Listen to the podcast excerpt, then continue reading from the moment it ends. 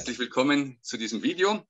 Heute möchte ich der Frage nachgehen, ob die am 6.9. unter anderem in Focus Online veröffentlichte Aussage des ehemaligen DIFI-Präsidenten, des Präsidenten der Deutschen Interdisziplinären Vereinigung für Intensiv- und Notfallmedizin und auch Chefarzt der Klinik für Innere Medizin und internistische Intensivmedizin am St. Antonius Hospital in Eschweiler, Professor Uwe Janssens, nämlich dass aktuell neun von zehn Intensivpatienten auf deutschen Intensivstationen ungeimpft seien, ob diese Aussage so stimmen kann. Wir hören nämlich von zahlreichen intensivmedizinisch tätigen Kolleginnen und Kollegen, insbesondere Schwestern und Pflegern, aktuell Gegenteiliges. Uwe Janssen, DiviPass-Präsident, nutzt seinen Auftritt auf Focus Online auch gleich noch, um eine kräftige Werbung für die Impfung zu machen. Zitat, jeder, der noch nicht geimpft ist, sollte dieses wunderbare Geschenk der Impfung annehmen, nicht nur um sich, sondern auch um andere zu schützen aus Solidarität zu anderen Menschen. Ihre Sicherheit hat sich bei mittlerweile über 5,3 Milliarden verabreichten Impfungen weltweit bestätigt. Soweit zumindest Uwe Janssens.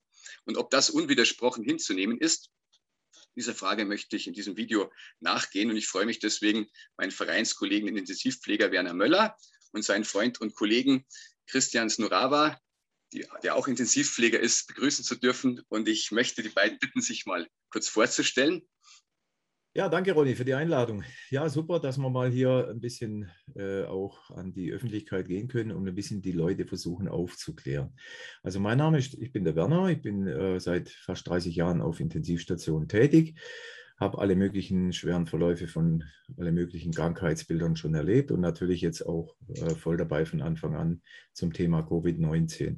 Der Christian und ich, wir haben sechs Jahre zusammengearbeitet auf Intensivstationen und wir haben beschlossen, schon letztes Jahr die Initiative Pflege für Aufklärung zu gründen, weil es geht hier nicht nur um Corona, warum wir das gegründet haben, sondern äh, zuerst mal, weil wir natürlich jahrelang mitbekommen und live erlebt haben, wie unser Beruf von den lobbyistischen Politikern äh, in Berlin äh, Schritt für Schritt demontiert wird äh, seit der Einführung der äh, DRG-Fallpauschalenfinanzierung in den Krankenhäusern. Die Krankenhäuser äh, wurden und werden immer mehr zu gewinnmaximiert orientierten Unternehmen. Äh, natürlich im Laufe der Zeit ist die Qualität der Versorgung immer anspruchsvoller geworden. Die Menschen werden älter und kränker und die Krankenhäuser funktionieren nach betriebswirtschaftlichen Gesetzen. Und hier ist natürlich der teuerste Faktor das Personal und das Personal wird immer weiter abgebaut, beziehungsweise äh, die Leute gehen auch aus dem Beruf. Das hat nicht zuletzt äh, mit dieser Politik zu tun. Und seit Corona haben wir jetzt natürlich äh, verstärkte Problematik, dass unser Beruf und wir auch als Pflegekräfte instrumentalisiert werden für perfide politische Agenten äh, in den Medien. Ja, also da können wir nachher noch mehr dazu sagen, aber man muss einfach als Pflegekräfte, die wir täglich mit Covid-19 arbeiten, ganz klar, wir können ganz klar sehen, wo die Ernsthaftigkeit, und das leugnet ja niemand, die Ernsthaftigkeit der Krankheit, wo die aufhört und wo die politische Lüge anfängt.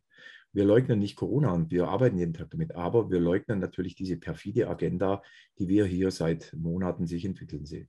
Ja, Christian, du. Danke, Schlafe ich zu lang.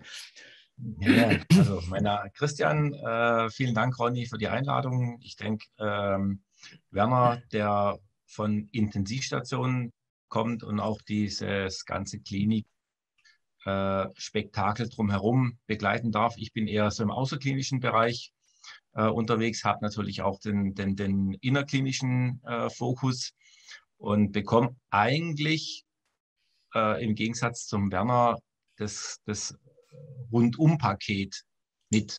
Also ich bekomme die Mitarbeiter mit, ich bekomme die Patienten mit, ich bekomme die Angehörigen mit, ich bekomme die Kliniken mit.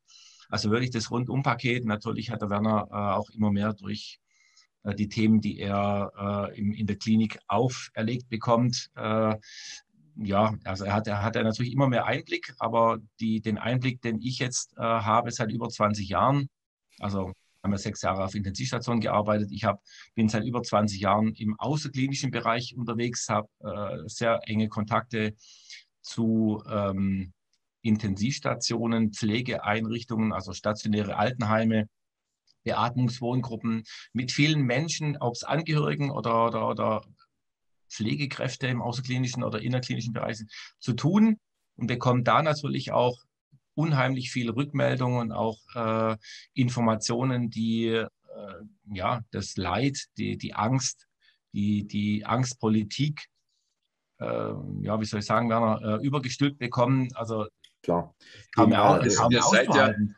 Die mhm. Narrative, wir, nennen, wir nennen es die, die perfiden ich sag Immer, ich sage immer, ein Freund, von mir, ein, Freund, ein Freund von mir arbeitet bei der Bank. Seit März 2020 sitzt im Homeoffice, bekommt gar nichts mit, 0,0. Ich bin mit meiner Familie tagtäglich sozusagen an der Front unterwegs äh, und es kann keiner nachvollziehen, was wir tagtäglich äh, für einen Wahnsinn auf uns nehmen müssen. Gestern Abend erst äh, bin ich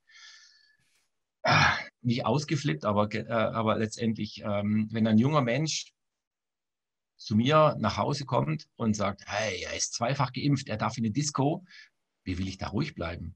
Wie will ich ruhig bleiben, wenn junge Menschen, weil sie frei sein wollen, die Freiheit spüren wollen? Für uns war Freiheit ab ins Auto und an die Nordsee und an die Ostsee, Zelt auspacken und zack, Wumms, äh, grillen. Und heute kommt ein junger, ein junger Mensch, 20 Jahre alt, mit meiner Tochter äh, zehn Jahre in die Schule gegangen.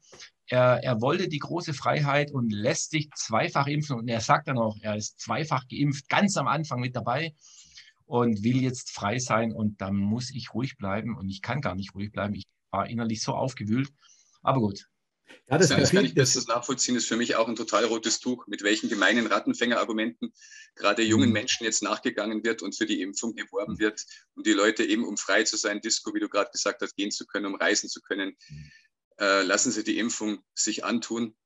Und ja, das sind also Argumente, die wir im Grunde genommen, die wir jetzt äh, tagtäglich vernehmen. Mhm. Aber ich denke, bevor wir uns nachher mit dem Hauptthema widmen, der Frage nachgehen, schalten wir vielleicht nachher noch auf einen anderen Kanal um, auf, aufgrund von ja und dem Zensurverhalten von YouTube. Da würde ich euch bitten, dass wir dann die eigenen Fragen dann vielleicht nachher noch in ja. Teil 2 eben beantworten. Ihr habt toll eure Motivation, diese Pflege für Aufklärung zu gründen, schon dargestellt. Ähm, seid ihr nach wie vor auf der Suche nach eben and, nach Mitgliedern, nach anderen äh, Kolleginnen und Kollegen, die sich bei euch melden können, die vielleicht auch Informationen weitergeben? Und sollten wir vielleicht dann auch eure ähm, E-Mail-Adresse und eure Webseite unten verlinken, denke ich mal, oder? Wäre in eurem Klar. Sinne. Also wir haben natürlich immens viele Zuschriften gekriegt, seit wir die Initiative online machen. Wir haben ja auch eine Webseite. Mich hat sehr überrascht, dass wir zuerst mal in den ersten Wochen am meisten Zuschriften von Alten- und Pflegeheimen bekommen haben. Und das war wirklich erschreckend, was wir dort berichtet bekommen haben von den Kollegen. Sterbende wurden geimpft, Wachkoma-Patienten werden geimpft. Es wird den Angehörigen gesagt äh, von Sterbenden, ja, dann lebt der Opa noch zwei Wochen länger.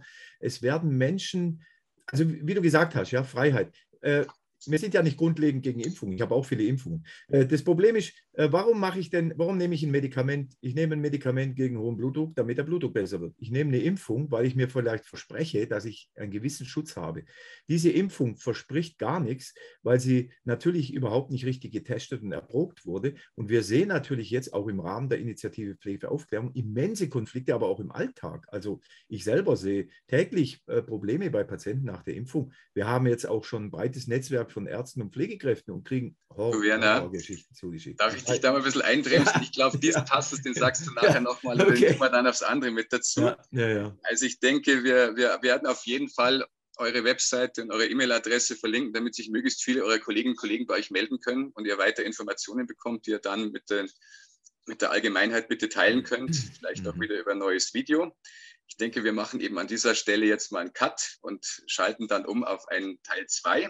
Ich darf alle, die noch hier sind, noch bitten, diesen YouTube-Kanal zu abonnieren und dabei die Glocke zu betätigen, damit ihr informiert werdet, wenn wir neue Inhalte hochladen. Ich bitte euch auch unsere Webseite okay. www.mwgfd.de, also die Webseite der Medizin und Wissenschaftler für Gesundheit, Freiheit und Demokratie, zu besuchen, euch dort als Unterstützer einzutragen, so es noch nicht geschehen ist. Ja. Wir haben die 15.000er Marke schon überschritten und wir würden gerne auch die 20.000er Marke knacken. Also wenn das möglich wäre, würde mich sehr freuen. An dieser Stelle danke euch allen wieder mal für eure Unterstützung, egal in welcher Form. Und ich freue mich, wenn ich euch im Teil 2 jetzt weiter sehen darf. Vielen Dank mal bis hier.